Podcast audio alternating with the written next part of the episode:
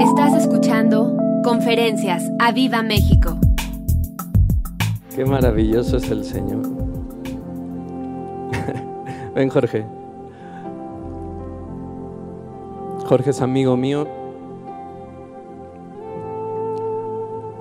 Dios me ha regalado un hermano en él. Muy mayor. Muy mayor. y una vez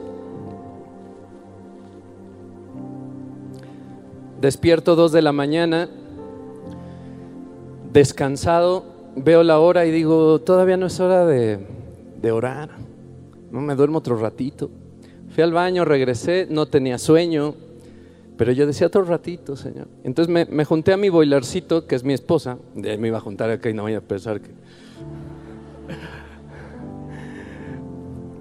Porque el calorcito da sueño, ¿no? Y entonces estaba, estaba yo así como de lado, sin sueño, y en eso estaba con la cabeza hacia acá, hacia la almohada, y volteo hacia acá, y yo veo aquí a Jorge. Yo no sé si haya sido una visión de ahorita. Y veo, traes tu celular. Bueno, ahí es como que recibes una llamada. No, no, no lo necesito. Ahí. Y cuando yo veo que está recibiendo una llamada, estábamos en un momento normal. Y yo veo que Jorge, los que lo conocen, es muy preocupón. Y, y lo veo como se empieza a transformar su cara y sus brazos se hacían así. Así. Y yo decía, ¿qué está pasando? Porque yo estaba despierto. Entonces volteabas acá y quédate. Y volteabas acá y era mi cama. Y volteabas acá y era Jorge. Y yo de este lado lo que hacía era agarrar sus brazos y decirle, Jorge, no estás solo. Y él en el teléfono con unos ojos perdidos en el más allá. Y yo le decía, no estás solo. No estás solo, Jorge, no estás solo. No estás solo. Y volteaba acá y estaba yo en mi cama y volteaba y no estás solo, no estás solo. Y acá estaba en mi cama, no estás solo, no estás solo. Se lo conté a mi pastor Toño. Gracias, bro. Toño, era para eso. Él estaba muy nervioso. Él. Yo creo que fue una visión de esto. Gracias. Y, y yo no le conté a Jorge porque no sabía de qué se trataba, nunca me había pasado estar como en dos realidades. Y el pastor Toño lo, lo, cuenta dando la bienvenida en Metepec. Y Jorge se me acerca, me dice, la verdad es que no, como que no este, o sea, no estoy tan preocupado. O sea, a lo mejor es algo que va a pasar. Yo dije, no sé. Y yo decía al Señor, porque la verdad es que me sorprendió mucho esta, esta manifestación. Y el Señor me dijo, es un mensaje para la iglesia. Te lo estoy dando para la iglesia. Así que tengo una palabra para ti el día de hoy, iglesia. No estás solo. No estás solo. No estás solo, iglesia. No estás solo. Tú que vives aflicción, no estás solo. No estás solo. El Señor está contigo. El Señor está contigo. Si yo te dijera cuentas conmigo, cuentas con mi esposa, cuentas con los pastores, cuentas, cuentas con los amigos, podría ser hasta insuficiente, pero no estás solo porque el Señor está contigo todos los días hasta el fin del mundo, iglesia. Hay alguien atribulado aquí, tome esa palabra. Hay alguien que sigue enfermo, tome esa palabra. No importa la situación que estés viviendo, iglesia, grábatelo en la cabeza, escríbelo en tu Biblia, donde sea, di, no estoy solo. Escríbelo ahí, repítelo ahorita, no estoy solo, no estoy solo. Qué impresionante escuchar al voz ahorita. Yo le digo a mi esposa, yo pensé que ya me había librado. Las promesas. Aquí está, segundo punto, promesas de Dios. Y me encantó lo que leyó el voz. Gracias Jesús por hacernos aceptos delante del Padre y como hijos ya no estar ajenos a los pactos de la promesa, Efesios 2.12, sin esperanza y sin Dios en el mundo. No, ya no estamos así. Gracias Señor porque tengo acceso a cada una de las promesas. Yo puse aquí, wow, gracias Jesús. No más, no más ajeno de la promesa. no más sin esperanza, no más sin Dios en el mundo. Jesús te amo, eso lo puse aquí en mi Biblia, ahorita que lo dijo el pastor. Esta Biblia, este libro, está lleno de promesas para ti que tienes a Jesús en tu corazón. Es tu responsabilidad conocerlas y es tu responsabilidad que cuando entras en un momento de angustia, sepas qué es lo que dice el Señor de ti. Las promesas del Señor debes sí o sí conocerlas. Así que enamórate de la palabra. Enamórate de la palabra. ¿Todos en Biblia? A ver, levántenlas ahí. De las que no se prende la pantalla. Eh, como quieran, ¿eh? la verdad que... Pero a mí me gusta más así. Todo el mundo aquí sabe las aflicciones por las que hemos pasado mi familia. Y, y, no me quiero parar aquí siempre como experto en quebrantos, pero jamás voy a dejar de decir lo que el Señor ha hecho por mí. Jamás voy a dejar de decir que Él me sanó de cáncer, sobrenaturalmente. Un tumor de 20 centímetros, cuando abren, ya no estaba. Por eso le decía tanto a Jaime, un día tu tío va a estar aquí porque él es mi médico, era mi médico, él me diagnosticó. Yo no voy a dejar de decir que a mis 38 años no he podido tener hijos por mi por una incapacidad física en mi producción de esperma, pero que Dios me ha dicho una y otra y otra y otra y otra y otra y otra y otra y otra y podríamos estar aquí dos horas de otra y otra y otra, me ha dicho una y otra vez que voy a ser papá, que mi esposa va a ser mamá, que tendremos dos hijos. La otra vez llegué con mi esposa y le dije, vamos a decir ya los nombres de los bebés porque necesitamos orar así. Samuel y Ana Victoria. Victorias hay muchas, no me importa. Esta va a cantar aquí en esta tarima. Ella va a ser fiel a sus pastores. Ella va a ser fiel a sus pastores. Camila, a su pastora Mica, a su pastora eh, eh, Elisa, al pastor Toño, a los pastores Sosa. No importa que se llame igual que la mitad de la iglesia. Ahora oramos. No me voy a cansar de decir que Dios ha sido bueno. Y hay tres versos de muchas promesas que nos hemos agarrado y aferrado. Y uno de ellos es Josué 1.5. Nadie, todo el mundo se lo sabe, se lo debe de saber, nadie te podrá hacer frente en todos los días de tu vida. Iglesia, esto es palabra de Dios para ti. No te estoy contando solo lo que me está pasando. No te estoy contando solo lo que Dios me dice. Esta palabra es para ti. El Señor te dice, Josué 1.5, si tú no conoces la Biblia, hoy te digo, nadie te podrá hacer frente en todos los días de tu vida. Nadie, como estuve con Moisés, estaré contigo. No te dejaré ni te desampararé. Tengo otra prédica de esto que ya desarrollé mejor que la di en, en Metepec. Y yo decía, este era, o sea, era mi verso. Pero un día Dios me abre el entendimiento cuando leo como estuve con Moisés. Porque yo digo, sí, Señor, pues gracias por estar conmigo. Podrás decir, bueno, sí, Dios está conmigo, como si fuera nada más compañía, así de, yo te, yo te agarro en tu, en, tu, en tu momento de dificultad, yo te animo, tranquilo, estoy contigo, ¿eh? no estás solo. Sufre, pero no estás solo.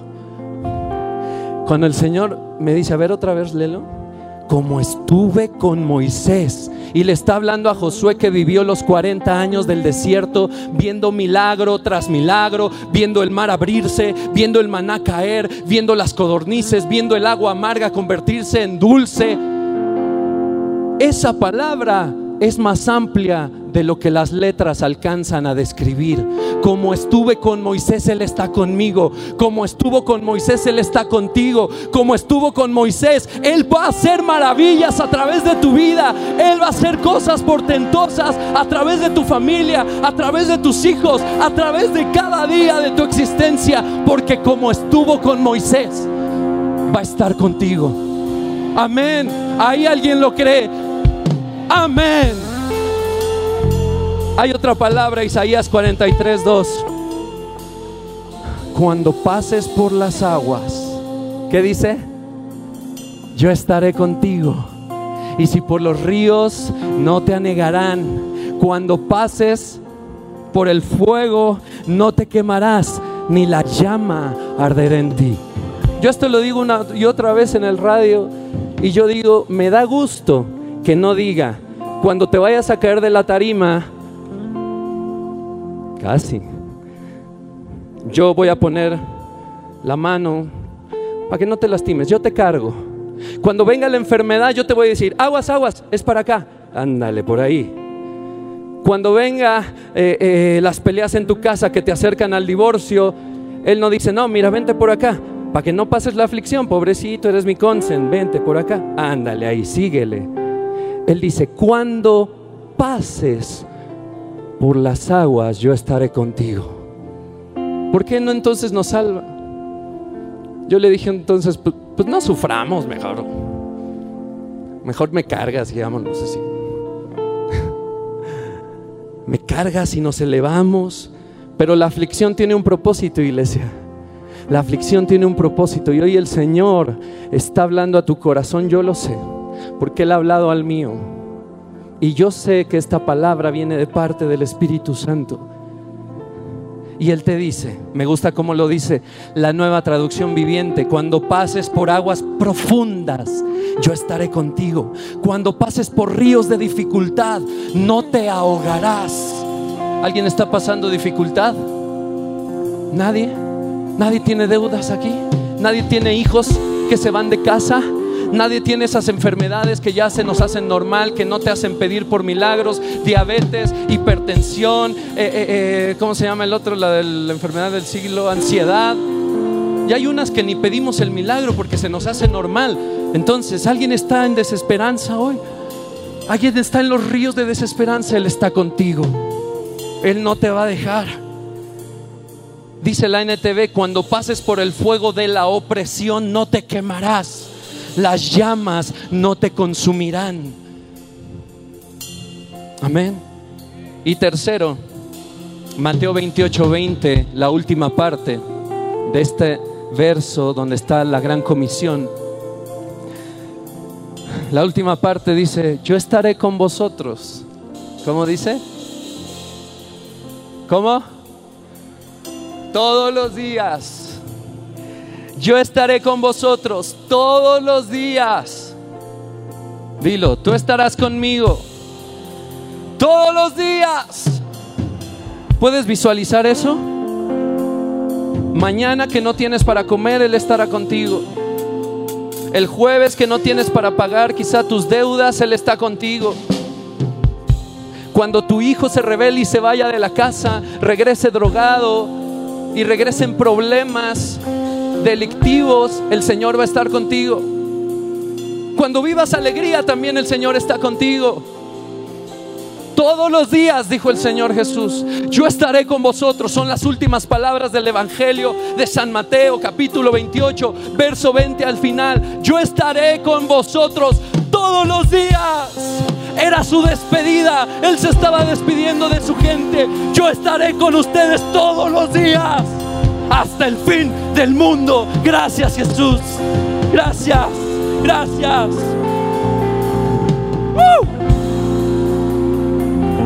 Aleluya.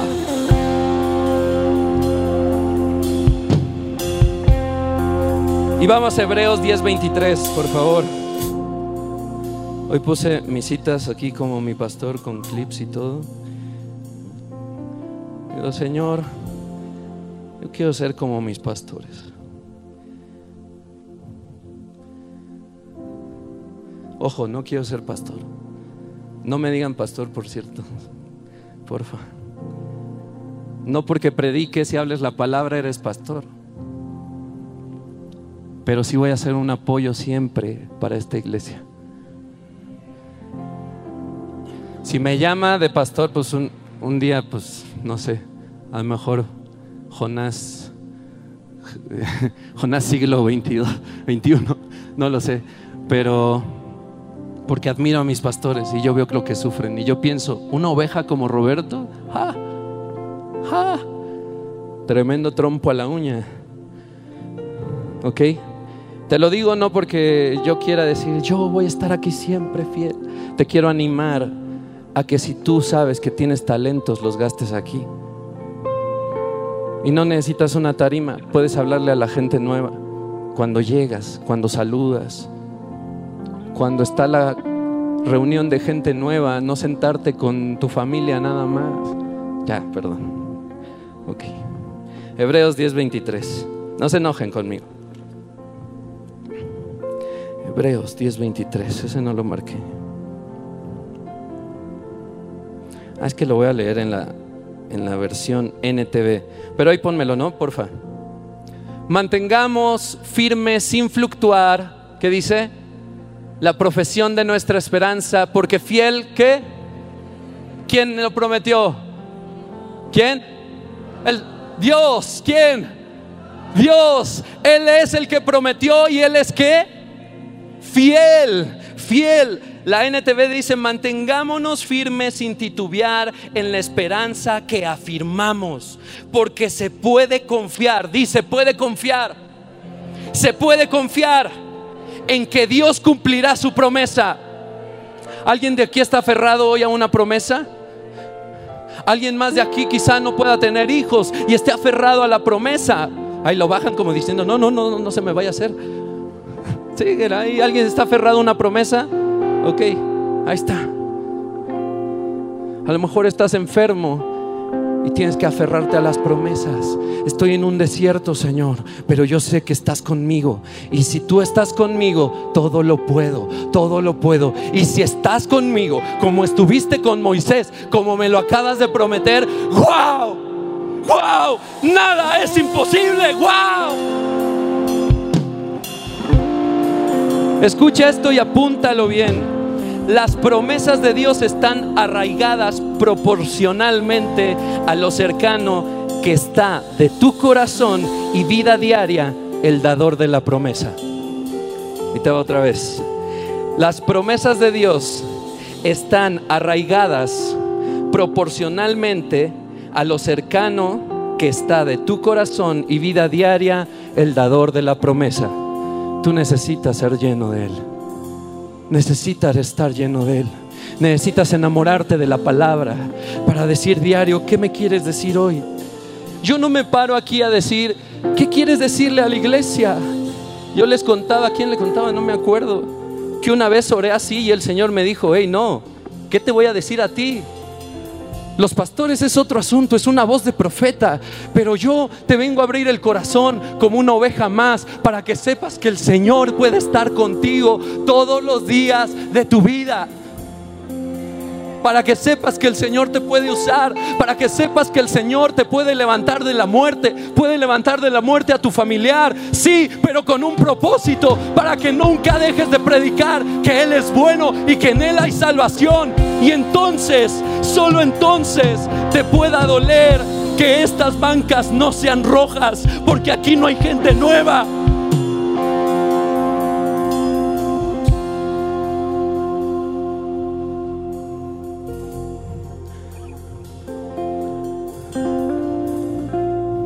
Roberto, es que no sabes lo que estoy sufriendo. Lo tuyo fue diferente. Lo tuyo es diferente.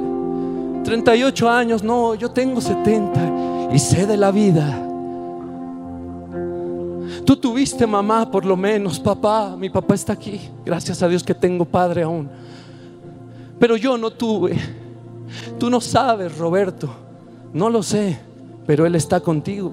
Y Él sí sabe. Y Él sí sabe. Para ti que estás en aflicción, enfermedad, que estás en una situación atribulada, es esta palabra. Vamos a Hechos 16 y vamos rápido. Gracias Señor por tus milagros. El domingo tráete a alguien. ¿Conoces algún enfermo? ¿Sí? ¿Alguien ahí?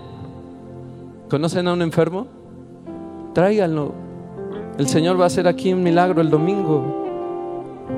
El Señor va a hacer milagros el domingo que viene. Domingo 16, reunión de milagros. reunión de avivamiento como todos los domingos en Aviva México.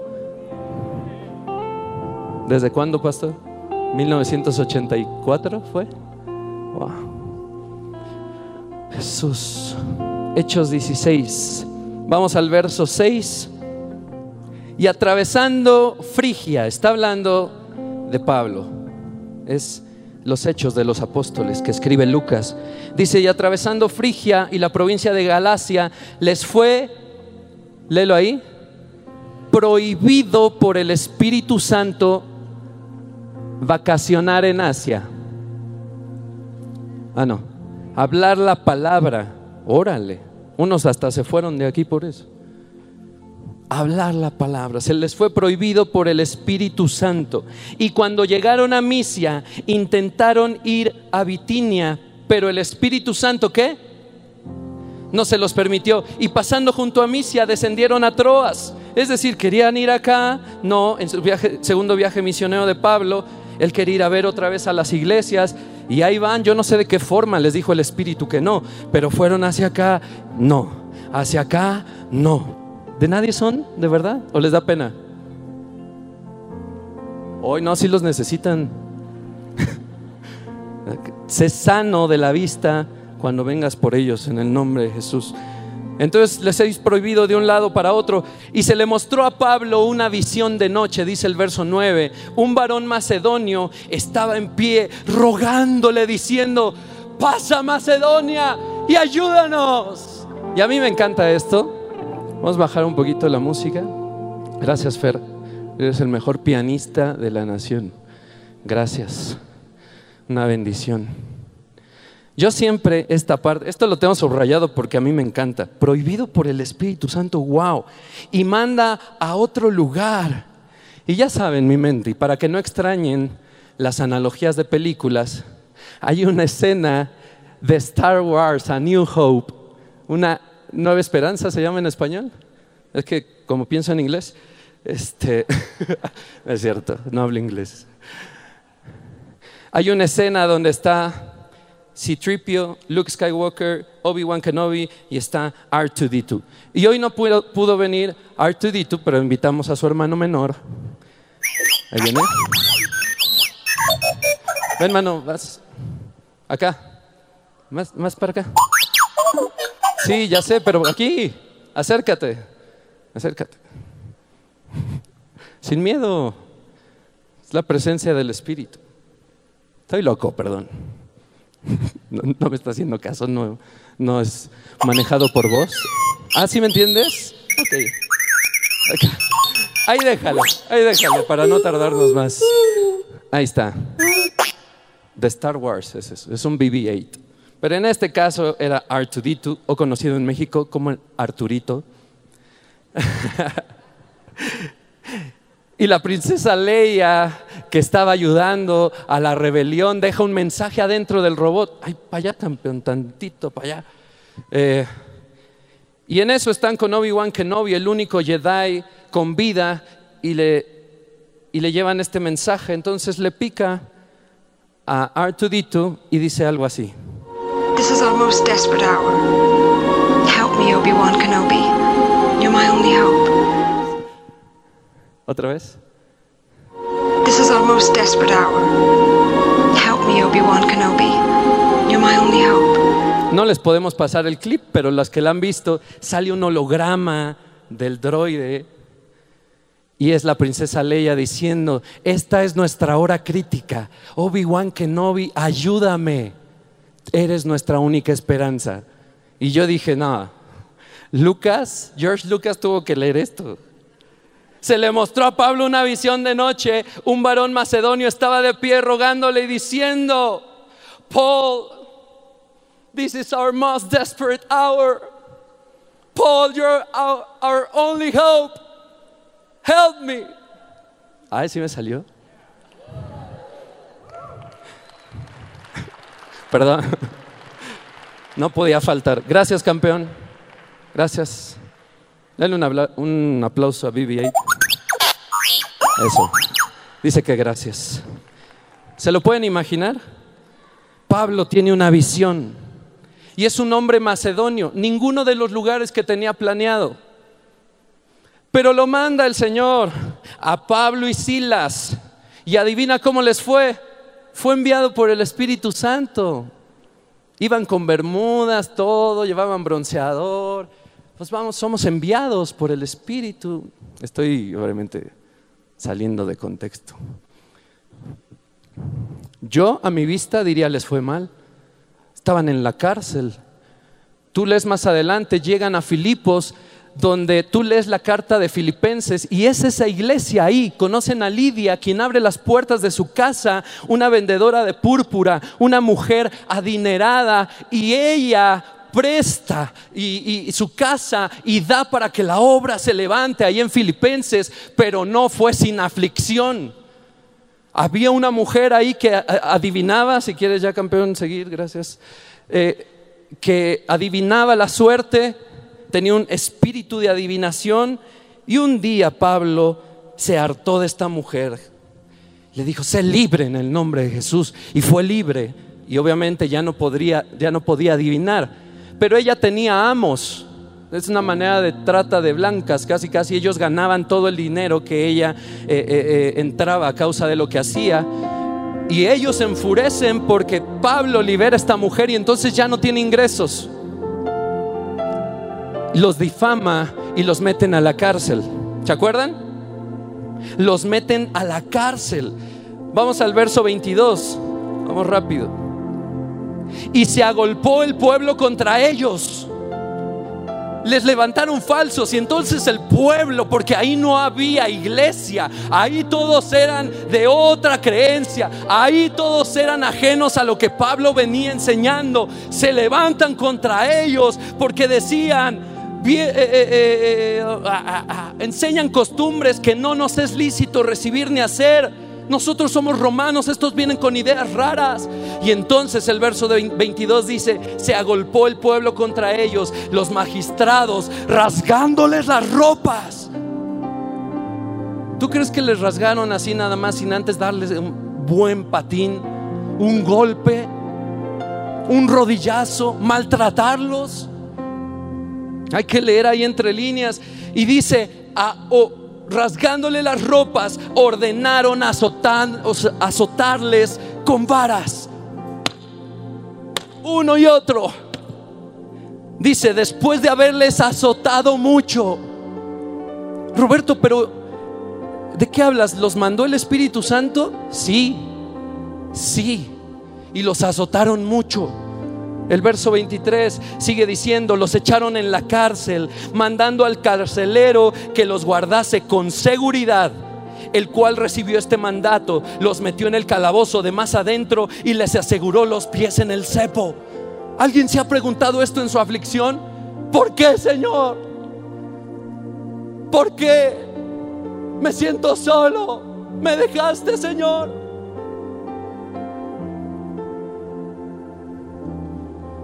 Enviados por el Espíritu Santo y maltratados a punto de la muerte. ¿Te suena? ¿Alguien de aquí está en aflicción? Te lo está hablando alguien que no ha podido tener hijos a sus 38 años y me duele hasta el alma.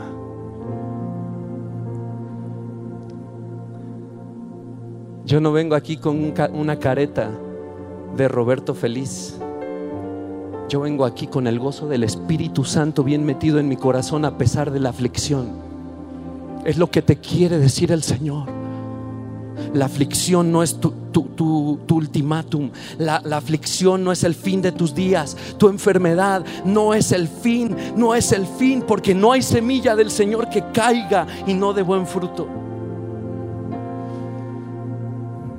Y ahí te va otra de Pablo. Vamos a, los hechos, ahí en adelante en el 27.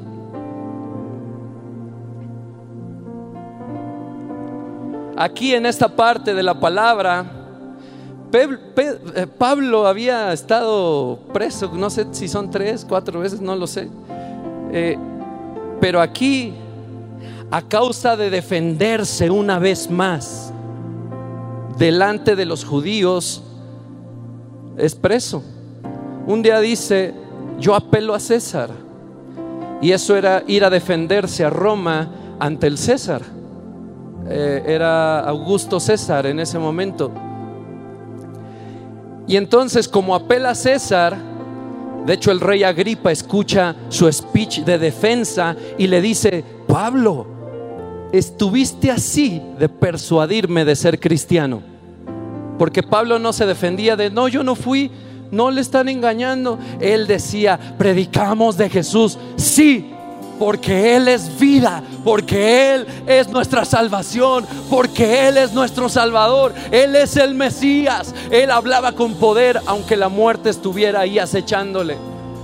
Y el rey, el rey Agripa dice al gobernador, podría irse libre, pero apeló a César.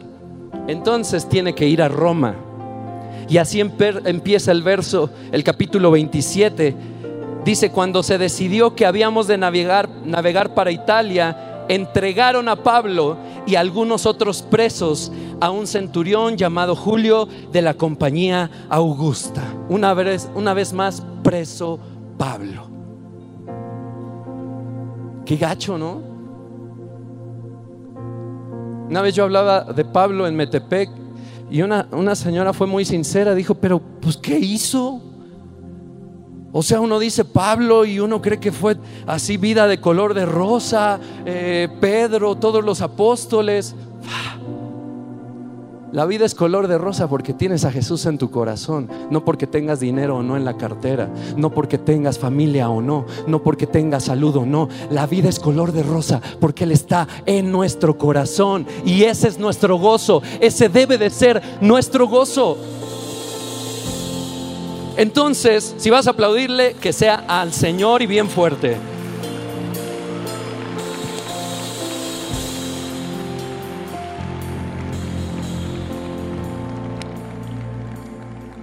El verso 13 en mi Biblia dice, en medio de la tempestad. ¿Está listo? vamos a leer del 13 al 26. Este está cañón. Suben a Pablo al barco en condición de preso, pero con privilegios. Le dejan llevar a todo su crew, a toda su comitiva. Esto lo escribe Lucas y escribe en primera persona, es decir, que Lucas estaba ahí, entre otros. Entonces, tenía sus privilegios Pablo, pero iba preso, iba a Roma, él murió en Roma. Entonces, iba hacia la muerte, ¿no? Hacia su camino hacia, hacia el final de sus días. Pero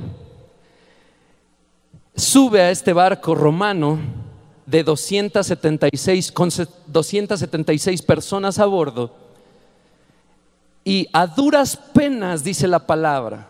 Hay unos términos ahí marítimos, dice íbamos a sotaviento, así como pegadito a la orilla, porque el viento era recio, y a duras penas. La palabra que usa aquí es los vientos eran contrarios y llegando a duras penas, a duras penas, a penitas, de panzazo. Ah, el verso 8 dice, con dificultad llegamos a un lugar que se llamaba o se llaman Buenos Puertos, vaya ironía. La barca iba así,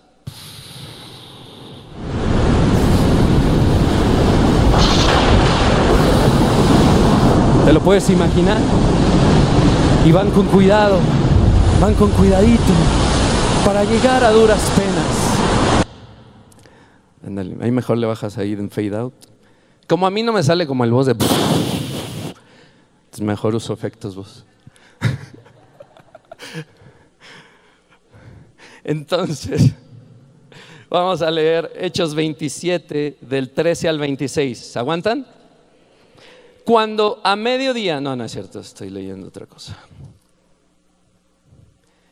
Y soplando una brisa del sur, ponlo, ponlo, pero yo creo que bajito, un poquito más abajo. Ahí ponlo. Y soplando una brisa del sur, eso. Y soplando una brisa del sur, un poquito más fuerte.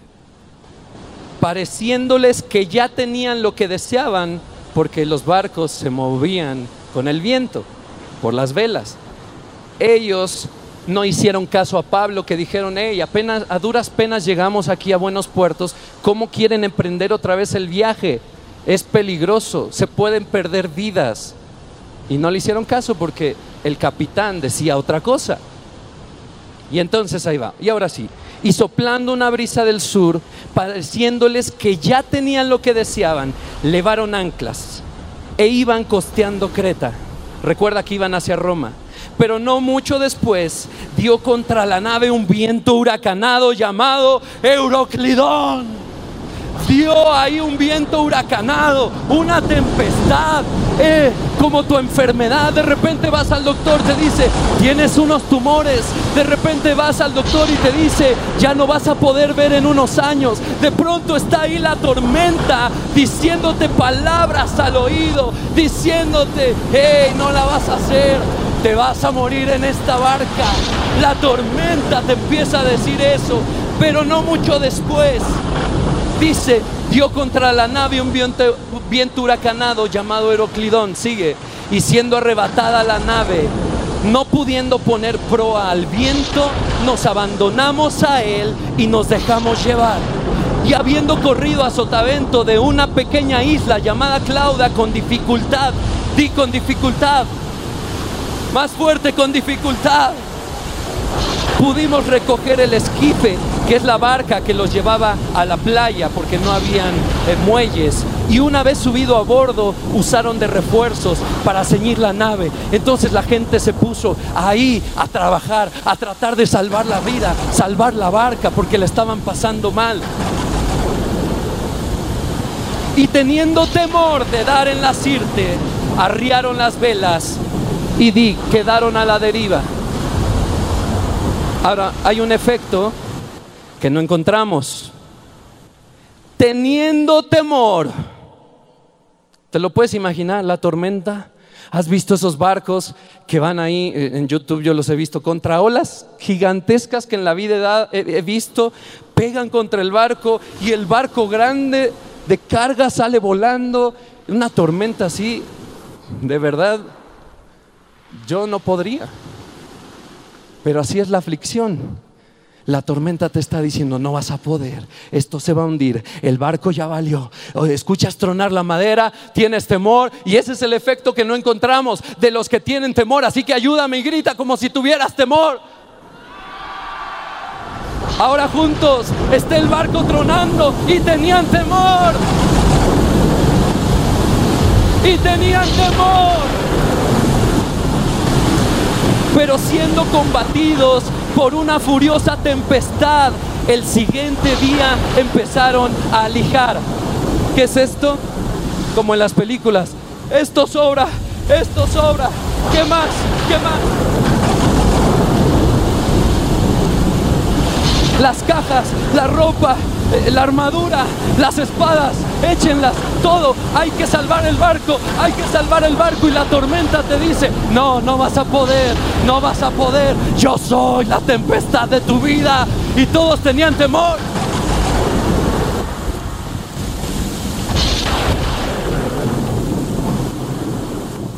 Y al tercer día, con nuestras propias manos, arrojamos los aparejos de la nave ya hasta los instrumentos, el timón, todo.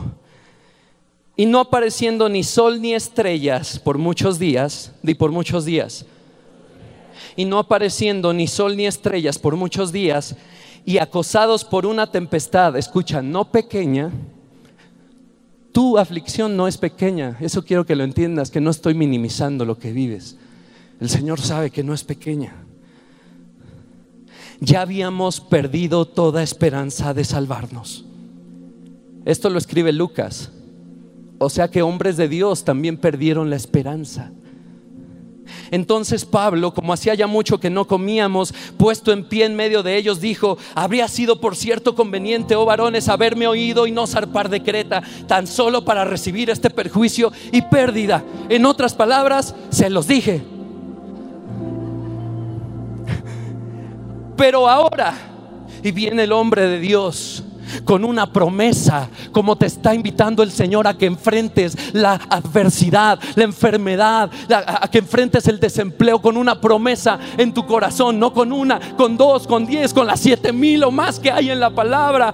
Dice, el hombre de Dios surge en medio de la tormenta diciendo, sin tormenta, pero ahora os exhorto a tener buen ánimo pues no habrá ninguna pérdida de vida entre vosotros.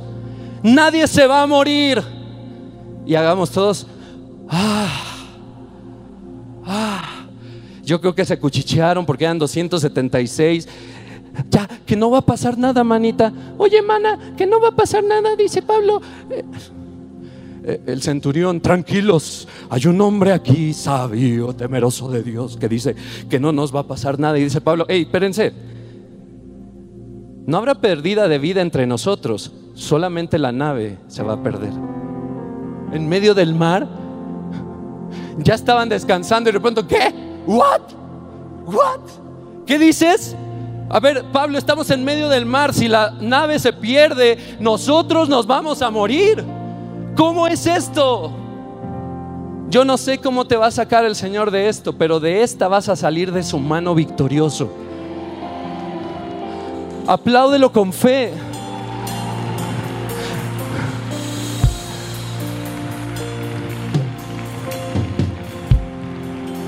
Ahora, dijo esto para calmarlos porque era muy sabio, porque él tenía palabra ahí.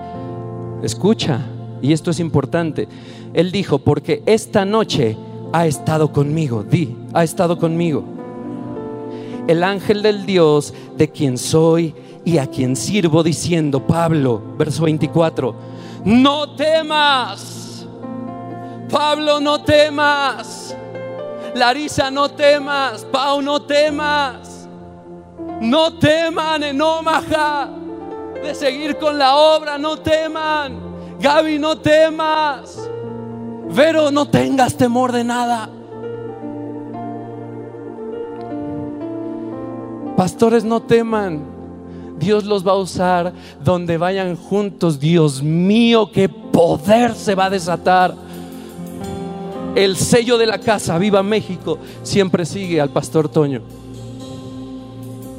Y los dos...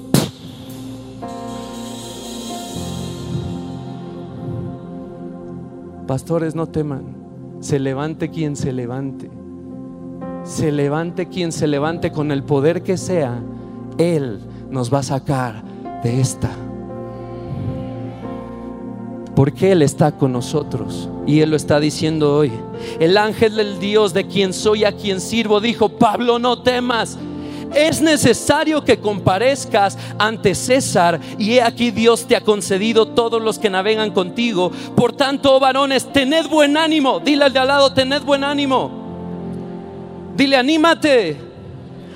Alégrate tened buen ánimo porque yo confío en Dios que así será, que será así como se me ha dicho. Con todo, aún así, con esa palabra, esa confianza, es necesario que nos estrellemos en una isla. Es necesario que la barca se pierda. Wow. ¿Y no hay manera de darle vuelta a eso, Pablo? No. La tormenta está ahí. La tormenta te dice, no vas a poder, estás enfermo, ya te viste en el espejo, no vas a poder. Y tú vas a decir, yo tengo otros datos, porque el Señor, de quien soy, a quien sirvo, ha estado conmigo.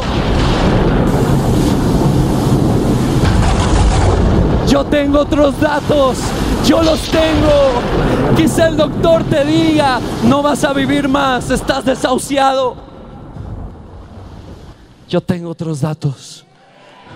Yo tengo otros datos. ¿Qué voz vamos a escuchar, iglesia? La de Dios.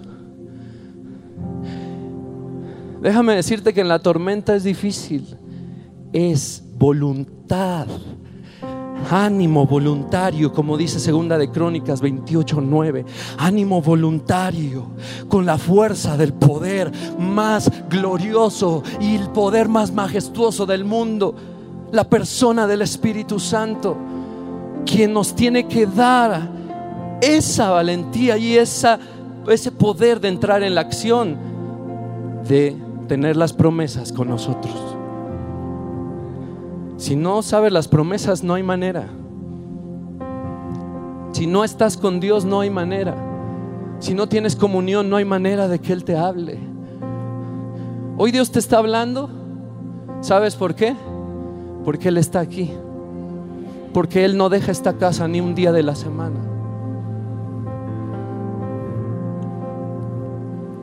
Estábamos de camino el, año pasado, acompañé a viajar al pastor Toño y veníamos de Ciudad Juárez. Elías, ¿podrías prepararte el, el coso ese, por favor? Hoy traemos producción y todo. Ahí estás. Estábamos eh, en Ciudad Juárez y regresamos justo el día que fue la balacera del centro comercial allá en El Paso, Texas. Estábamos en el avión y nos estábamos enterando por el, el señor de al lado, que lo estaba viendo en su celular. Eh, habíamos estado un día antes en ese mall, Dios guardándonos, Dios guardando a los hombres de Dios, o sea, digo por mi pastor. Ah, también soy. Ah. y en eso tengo, tenía miedo a volar, miedo a las alturas. Pero los que saben y los que no, me dediqué a la música muchos años, sigo en eso, pero estuve tocando cerca de siete años, ocho años con un artista y volábamos toda la semana. Dos vuelos a la semana quizá, de ida y de vuelta. Y me acostumbré, los primeros sí era así de, ay, nanita. Y temblaba yo y cerraba los ojos y me temblaba todo. Y este, y, como que, como que me, me curé de espanto. No. me acostumbré, digamos, me acostumbré a volar. Pero estábamos en ese vuelo hace, no sé, noviembre, no tengo idea, el año pasado. Y de regreso, estaba yo sentado, súper tranquilo en medio, acá mi pastor del pasillo. Y así, pues tranquilo, ya vamos a despegar. Yo tenía años de no ponerme nervioso en un vuelo. Con turbulencia y lo que sea, yo ya, yo ya estaba acostumbrado. Y en eso empieza a haber una turbulencia y las puertas de las maletas se oyen. Eso sí era el avión más flojo que me ha tocado. No había tuercas apretadas. Tres filas adelante, una señora le está platicando a la de al lado, platicando. Ay, ¿es normal esto? Ay, ¿por qué hace eso? Es normal, ¿verdad? Tres filas. Si has volado, debes de saber que no se debería de escuchar hasta la mía. No estaba gritando, no estaba llorando, pero yo decidí escuchar esa vocecita. Estaba todo el ruido y yo lo único que oía, es normal, ¿verdad? Todo va a estar bien. ¿Sí? Todo va a estar bien, ¿verdad? No, ni, ni se alcanzaba a ver. ¿Y sabes qué pasó? Empecé a tener miedo. Empecé a tener miedo. Y yo eh, me empezó a temblar las manos. Dije, no, no puede ser otra vez. Y yo oía la vocecita de la señora. Pero no digo vocecita como diciendo el, el timbrecito. No, no tenía yo por qué escucharle. Si no le hubiera puesto atención, no hubiera escuchado todo lo que decía. Y volteó con mi pastor. Mi pastor ya estaba dormido la paz del Señor. Y yo dije, no, esto no puede ser. Señor, yo confío en ti. Yo confío en ti. Yo dejé ese miedo atrás. Yo confío en ti. Y si se cae, ahorita te caigo. Y la paz regresó.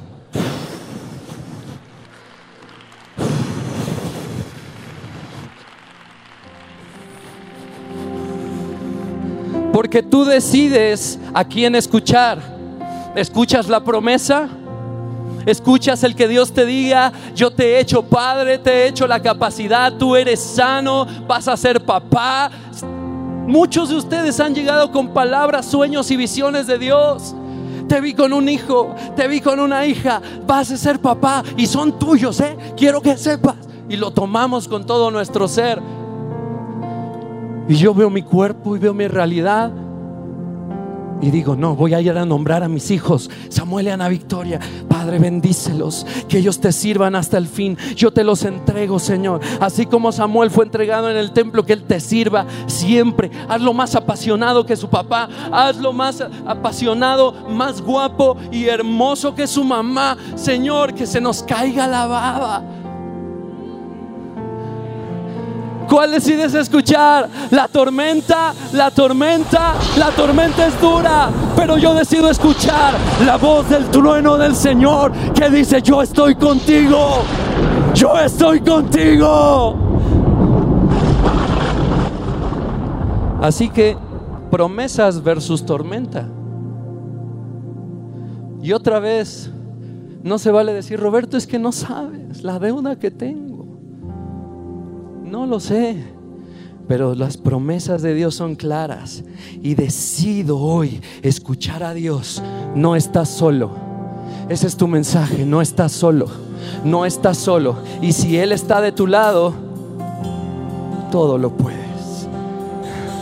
Todo lo puedes. Apláudele al Señor.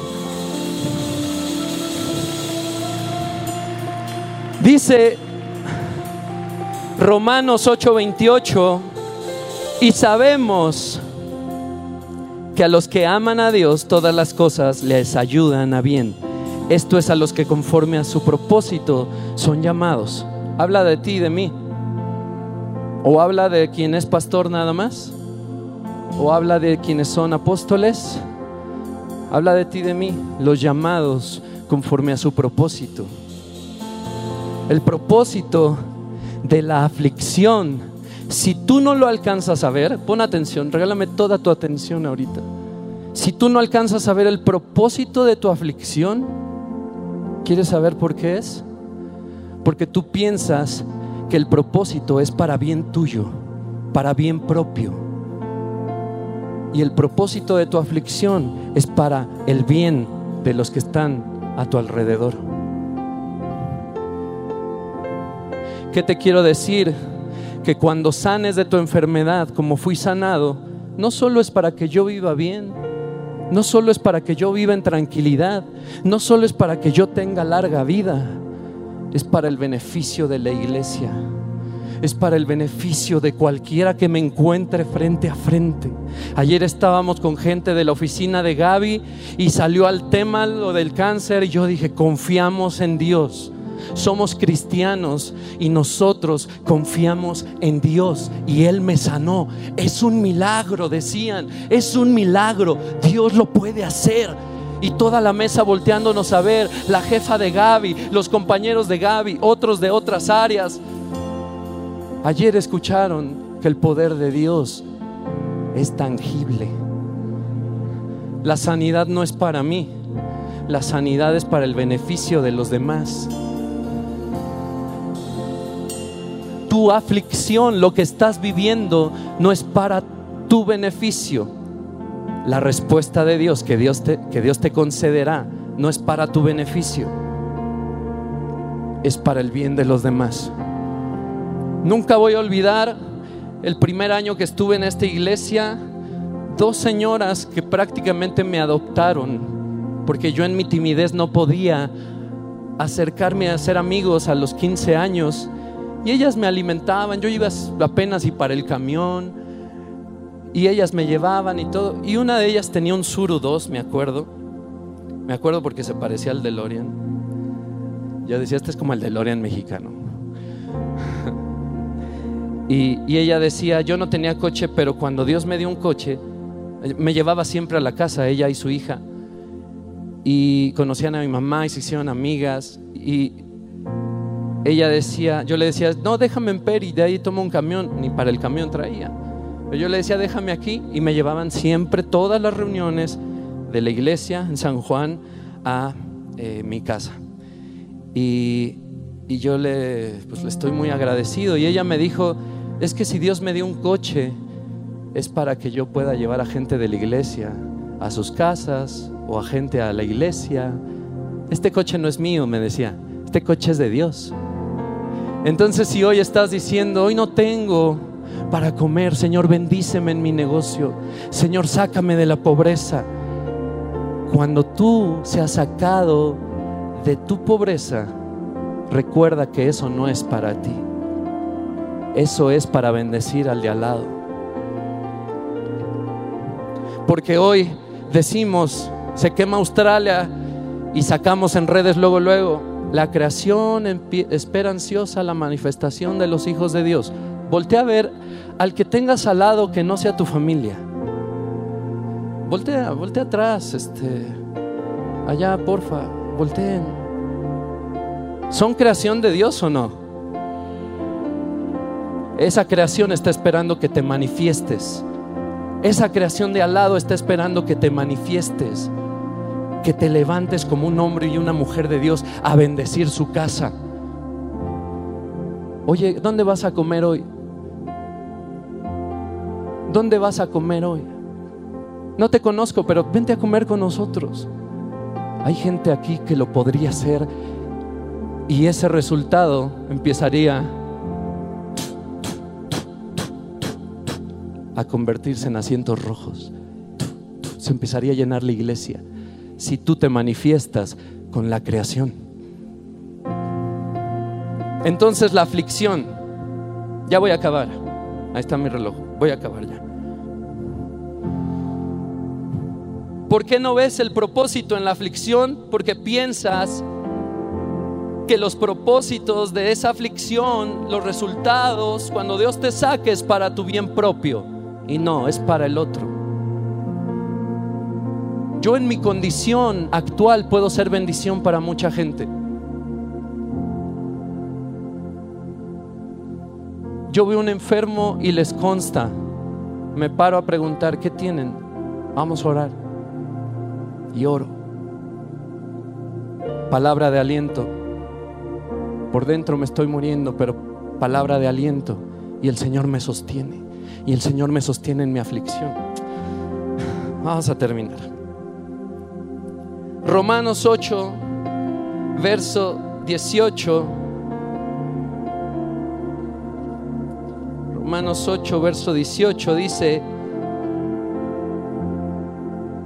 y yo sé que en mí, esto es, en mi carne, no mora el bien, porque el querer el bien está en mí, pero no el hacerlo porque no hago el bien que quiero, sino el mal que no quiero, eso hago. Y si hago, estoy leyendo otra cosa. No, si es este, 8.18, no. Pero que con qué convicción, Dios mío. alguien le habló a Dios ahorita. con qué temple.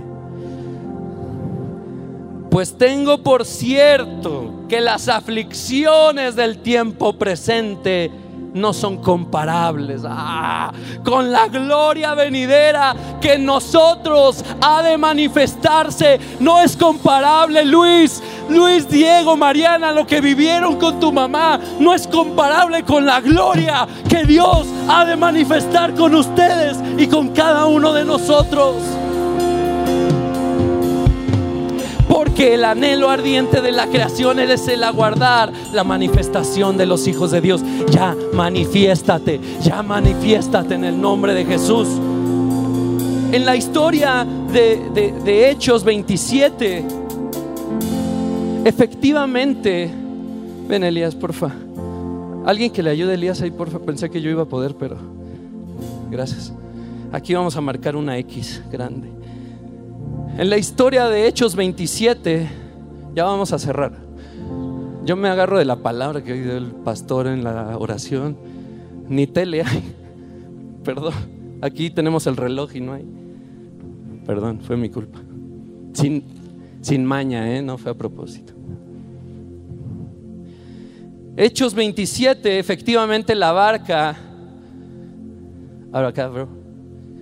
Este. Bueno, acá, vente la barca va,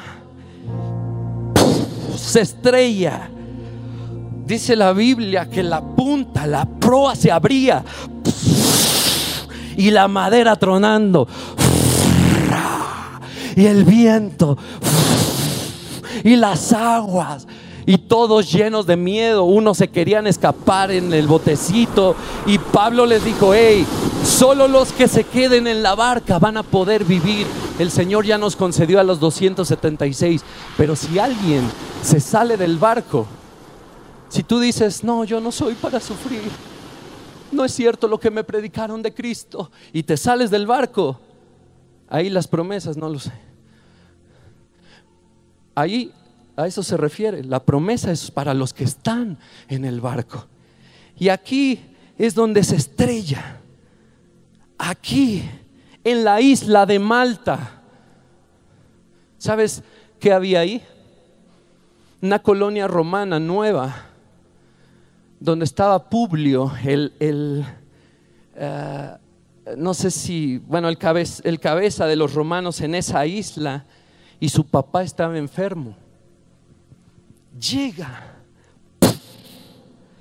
se estrella, tuvieron que nadar hasta la isla de, Malta. Todavía no se solucionaba el asunto. El Señor le dice a Pablo en, en Hechos 13, me parece, que tiene que ir a Roma. Así como testificaste en Jerusalén, tienes que ir a Roma.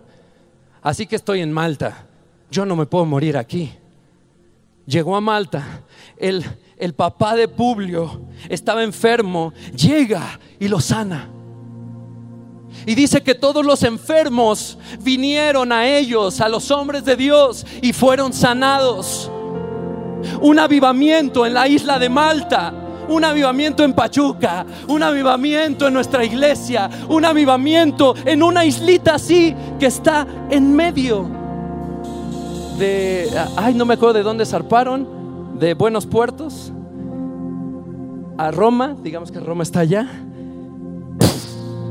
vinieron a estrellarse aquí y hubo avivamiento, porque dice que los recibieron de buena manera con un fuego, prendieron un fuego para que se calentaran. Pero Pablo aventó las hojas secas y el fuego se encendió. El fuego, símbolo del Espíritu Santo, símbolo del amado Espíritu Santo, de lo más hermoso que tengo, del Espíritu Santo. Echa las hojas sale el fuego y sale la víbora huyendo del calor y se prende de su mano. ¿Te suena la víbora? ¿Algo? Cuando el fuego del Espíritu Santo se prenda en tu casa, todas las víboras van a salir huyendo, toda enfermedad, todo. Va a haber un avivamiento ahí en tu casa. Cuando prendas la llama, Pablo fue a avivar Malta, iba preso, iba preso, quizá todavía con las cicatrices de Hechos 16, no lo sé porque pasaron años. Y los de Malta se asombraron de que se quita la serpiente y no se muere. Y va a la casa de Publio y sana. Y llegan los enfermos y sana. Yo decía, ¿cómo explico esto ahora? Mi amor, ¿cómo lo ponemos? Y en mi... No, a ti no. No te emociones. Oh, ven campeón, por favor písale aquí. Y me encontré en mi, en mi Biblia un mapa donde Roma está por allá. ¿Quién está de seguridad? ¿Isra? Ahí estás. Párate por ahí. ¿Dónde, dónde te alcanzas a ver? Ándale ahí. Ándale ahí. Ahí estás. Era línea recta, ¿verdad? Había que pasar por Malta, sí, pero no había, no había como razón de. Pero de pronto el mapa Vele bajando ahí, Elías, por De pronto el mapa, porque todo lo que les narré de Hechos 27 y les leí, empieza a hacer esto. Y ahí váyanle pegando. Vele pegando. Pégale ahí como puedas, vamos a hacerlo rápido. Pégate acá. De pronto, en medio del mar, la ruta ya no tenía sentido ya no tenía sentido, ya no tenía sentido. Viene por aquí y por allá. El barco fue a dar, sabrá Dios en dónde, sabrá Dios en dónde, pero con un propósito. todos tenían miedo, todos tenían miedo aquí. Ah, aquí estaba la tormenta, aquí estaba, aquí estaba.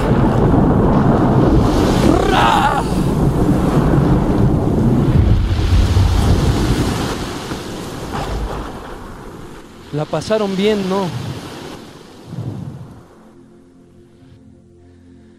¿Cuándo empezó la respuesta de Dios para los de Malta? Ahora párate en este lugar.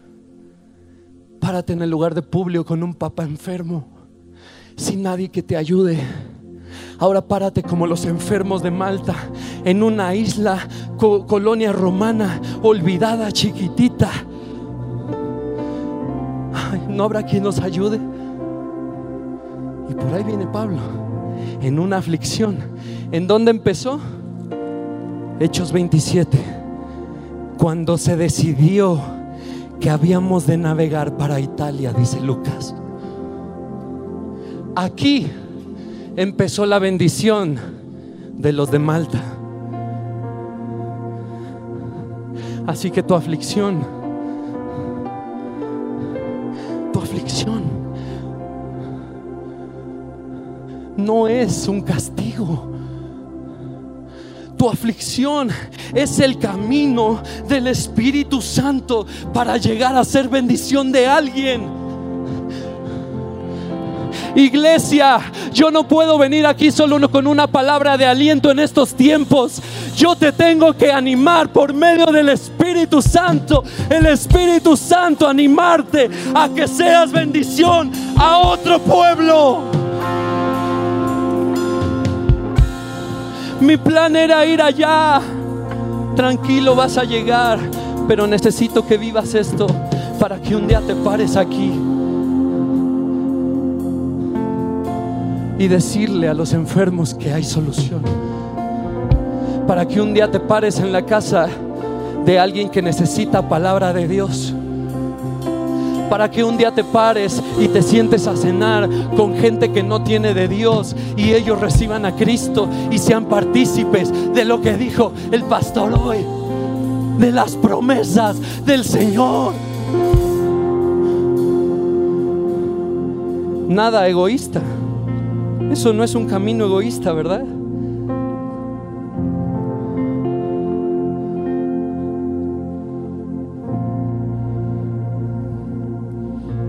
Señor les preparó salvación y avivamiento a los de Malta, no porque se haya estrellado ahí el barco, Él lo decidió cuando zarpó.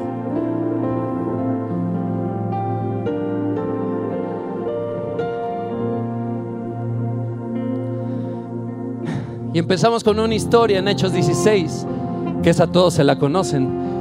Pablo y Silas en la cárcel en Filipos y cantan qué? Cantaban himnos, ¿no? Oraban cantando himnos. Y los escuchaban todos los presos. Un terremoto ahí, un trueno. Y en eso tembló la cárcel.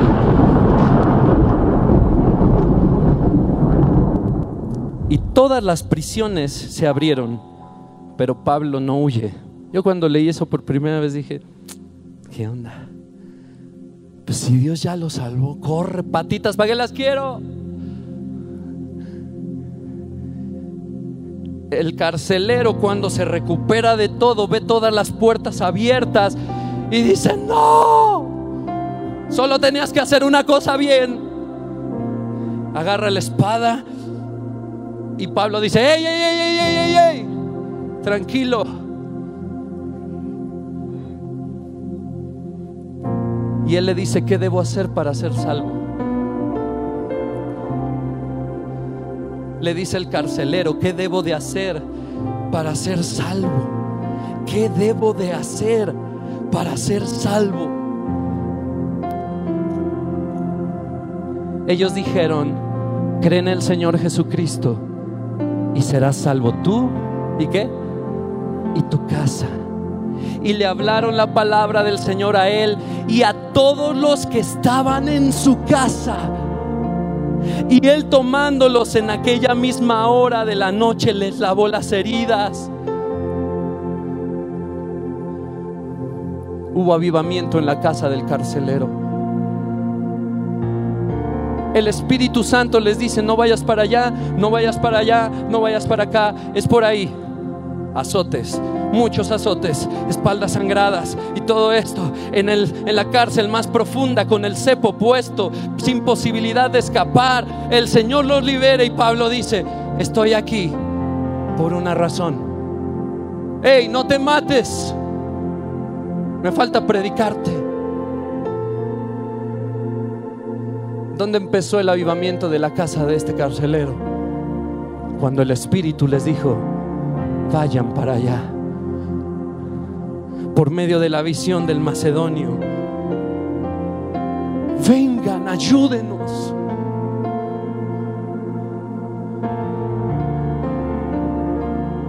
¿Alguien está en aflicción el día de hoy? Gracias a Dios, una iglesia empoderada. Y a mí me gustaría, si prendemos las luces, porfa.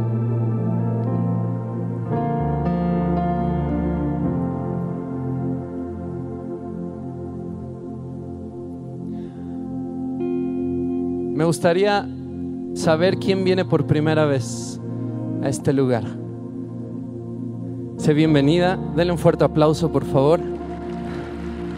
Esta es tu casa. ¿Tu hijo también? ¿Es tu hijo? ¿Tu esposo? ¿Él te invitó? Muy bien. ¿Vienen juntos? ¿Es la primera vez también que vienes tú? Ok. ¿Alguien más? ¿Dónde, dónde? Griten muy fuerte. Aquí. Ustedes dos. Denles un fuerte aplauso. Fuerte, fuerte, fuerte ese aplauso. ¿Alguien más? Sin pena, por favor. Esta es tu oportunidad, Paola. Sé bienvenida. Ya siento que eres de casa. Te vamos a adoptar, mi esposa y yo. Verónica, Verónica, gracias por dejarle las uñas tan hermosas a mi esposa. Sé bienvenida hoy.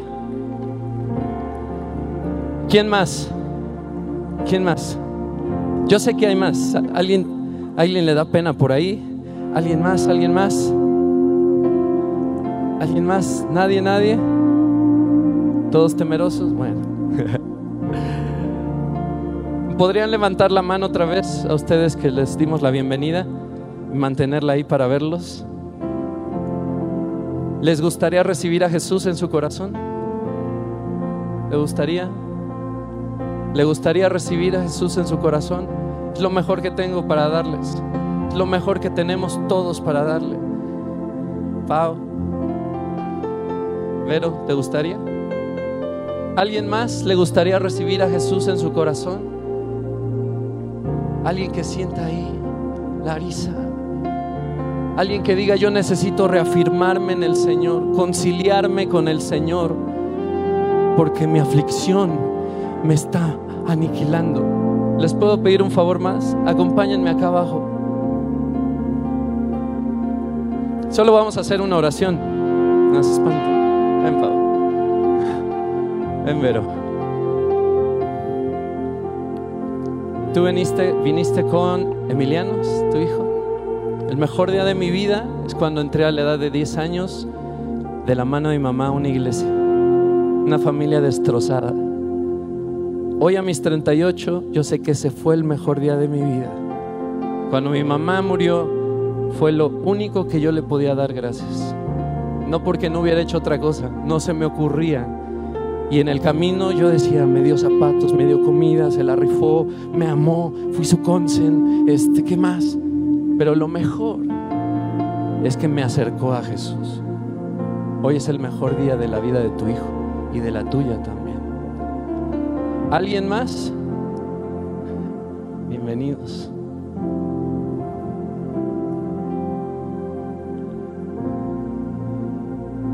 Ahora necesito a alguien de la iglesia que venga acá, de este lado, a abrazarlos. ¿Tú también, campeón? Yes, yes. ¿Qué edad tienes? 11. Wow. Ahí póngase atrás porque ahorita los van a abrazar. Pero vamos a hacer una oración, ¿les parece? ¿Sí? Juan, Julio, casi, casi. Repitan con nosotros, Señor Jesús, más fuerte, Señor Jesús, yo te recibo como mi Señor, mi Salvador, mi sustento, mi todo. Te abro las puertas de mi corazón y Espíritu Santo, lléname de ti. Jesús, gracias por morir por mí en la cruz. Gracias por cada gota de tu sangre. Gracias por amarme.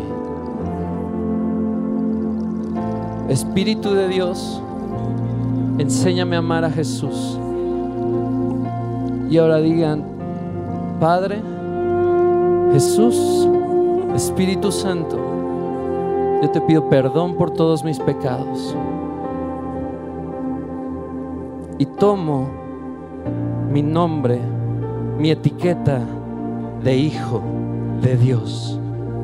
En el nombre de Jesús. Amén. Amén. Deles un fuerte aplauso, pero fuerte, fuerte. Les amamos a nombre de nuestros pastores. Esta es su casa.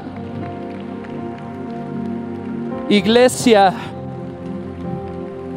no puedes limitar tu, el cómo bendices a los demás por tu condición.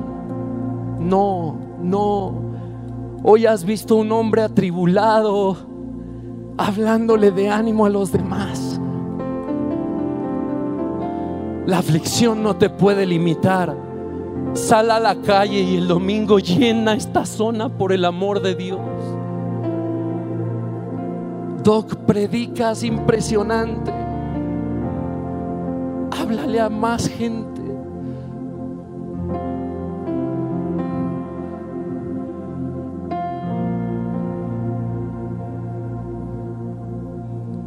¿Alguien le habló el Señor hoy?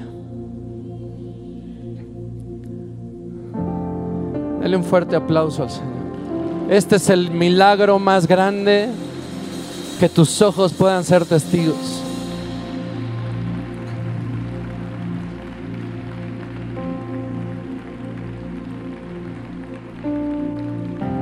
Qué hermosa familia. Bajen a abrazar a alguien. Rul, ven. Ven, campeón.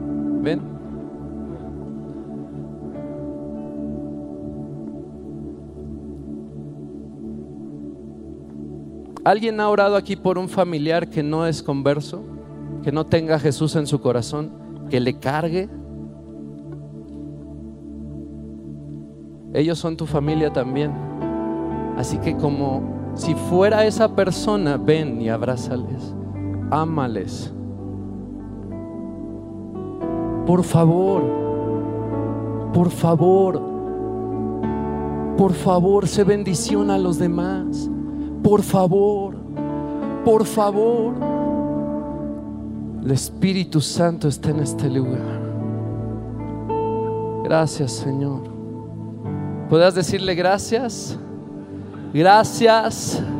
Gracias Señor por tus maravillas, por tus milagros, por las sanidades, por la gente convertida, por el amor multiplicándose en la casa. En verdad los problemas no están cuando tú habitas la casa. Aleluya. Vamos a adorar al Señor.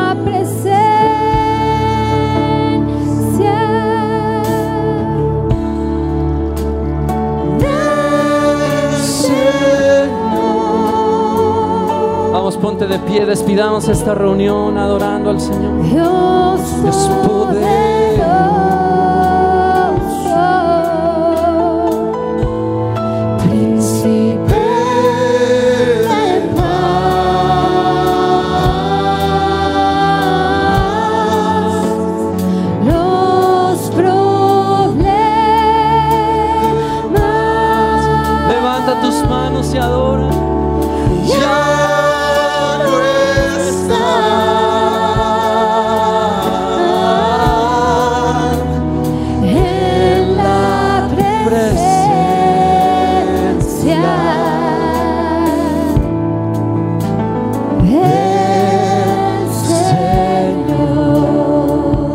Se levanta tus manos.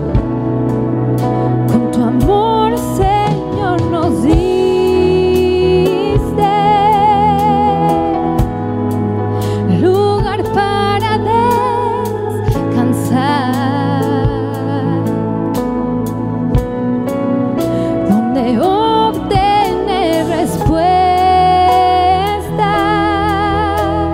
respuesta Ahí en casa sean sanos en el nombre en de Jesús. nuestra dificultad.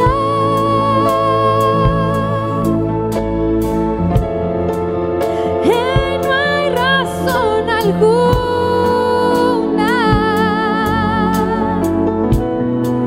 para la desesperación. Quique, sé sano en el nombre de Jesús.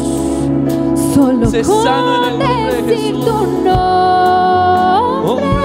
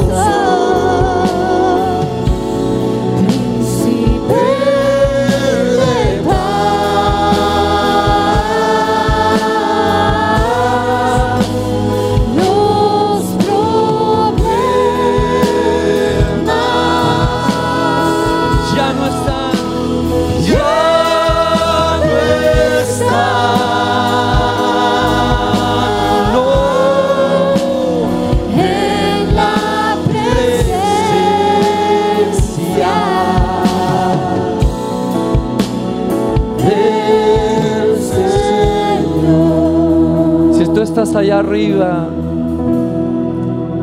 y tú deseas ser usado por Dios, yo te quiero invitar que vengas acá abajo. Para ti que la aflicción te está produciendo una barrera para dejarte ser usado por Dios, ven aquí abajo.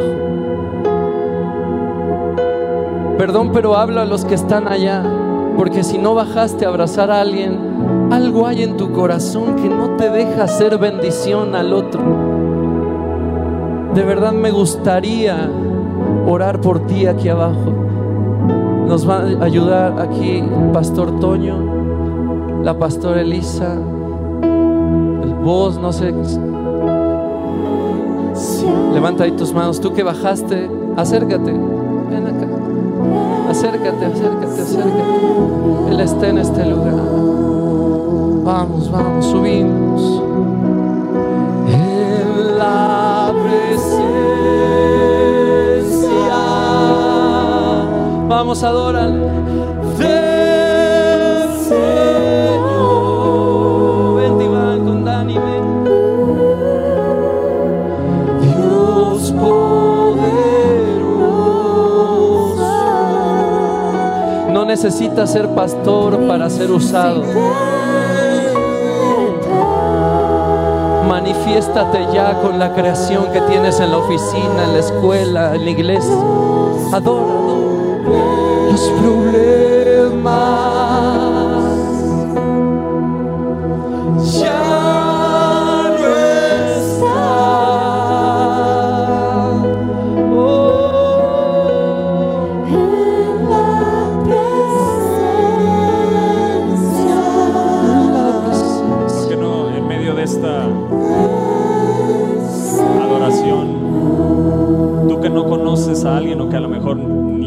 el nombre te sabes de esa persona, lo buscas y te acercas a él?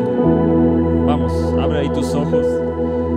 Dios no se va porque abramos nuestros ojos, Él sigue estando aquí. ¿Por qué no buscas a alguien? Vamos, muévete, muévete, busca a alguien que no, que no, yo no quiero ver a gente sola, busca a alguien que no, que no conoces.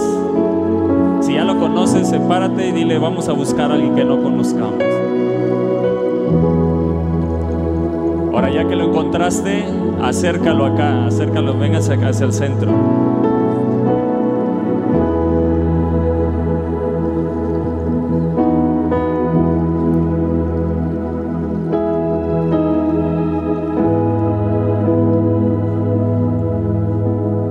Ya todos están ahí. Ahora dile, yo me comprometo contigo Dile, yo me comprometo contigo a servirte. En mí encuentras un amigo, una amiga.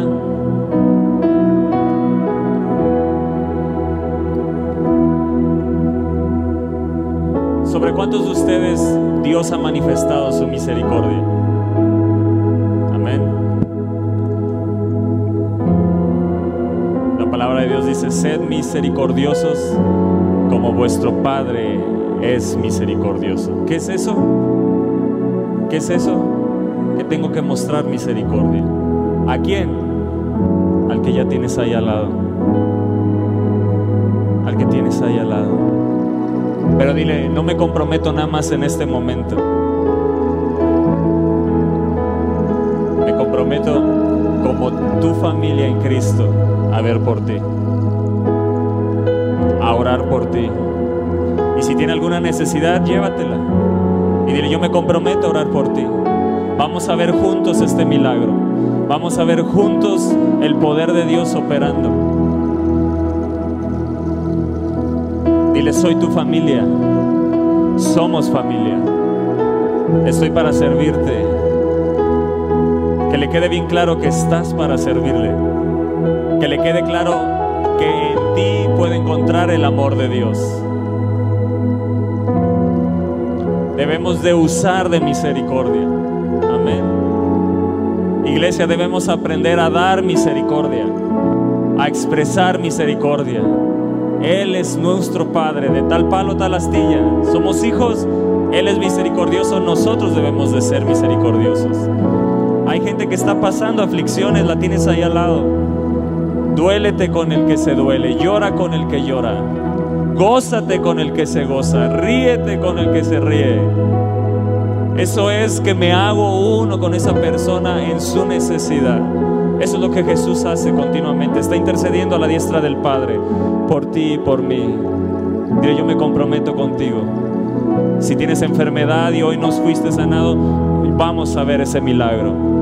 Si es un problema familiar, un problema legal, vamos a ver ese milagro. ¿Por qué? Porque el Dios en el que creemos no nos dejará avergonzados. No nos dejará avergonzados. No importa la aflicción que estés viviendo, Dios no te ha dejado. Dios no nos ha dejado y nunca nos dejará porque el fiel es el que lo prometió.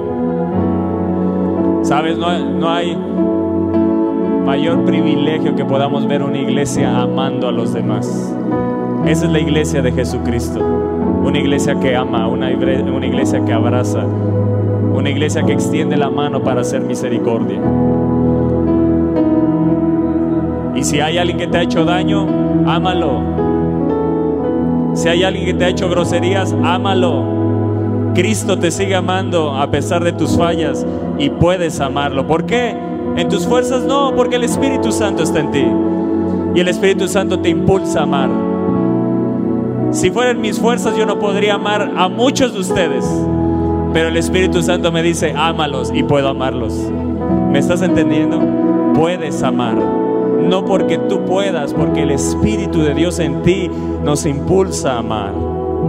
El amor es una persona, se llama el Espíritu Santo de Dios. Dios es amor. Y esa es la iglesia. Esa es la iglesia. Si tú vienes por primera vez y tú llevas poco tiempo, yo quiero decirte que estás en una iglesia que te ama. Y que la persona que tienes al lado se ha comprometido contigo para servirte.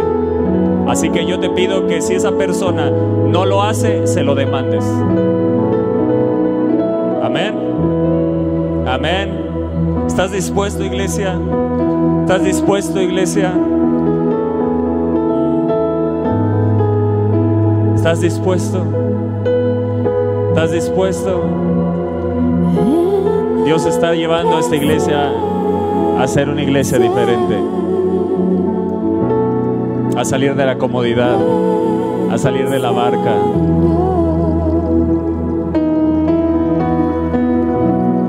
Amén. ¿Hace cuánto que no veías a la iglesia platicando así? ¿Sabes por qué platicas? Porque no nos conocemos. Pasamos de largo, pero no nos acercamos, no preguntamos. Pero ya no más será así. Oh, gracias Jesús, gracias, gracias por tu presencia. Precioso Espíritu de Dios, sigue haciendo tu obra, sigue haciendo. Yo sé que hay gente que está siendo tocada. Espíritu de Dios, más, más, más. Derrama ese amor, derrama ese amor. Deja, iglesia, que a través de tu vida el amor de Dios fluya hacia los demás. Deja que el Espíritu de Dios haga fluir ese amor hacia los demás. Pero aquí tienes una familia. Y no te lo decimos nada más para que, uy, qué bonito, no. Tienes una familia. Tienes una familia. Amén. Amén, amén, próxima emisión de Conferencias. ¡A Viva México!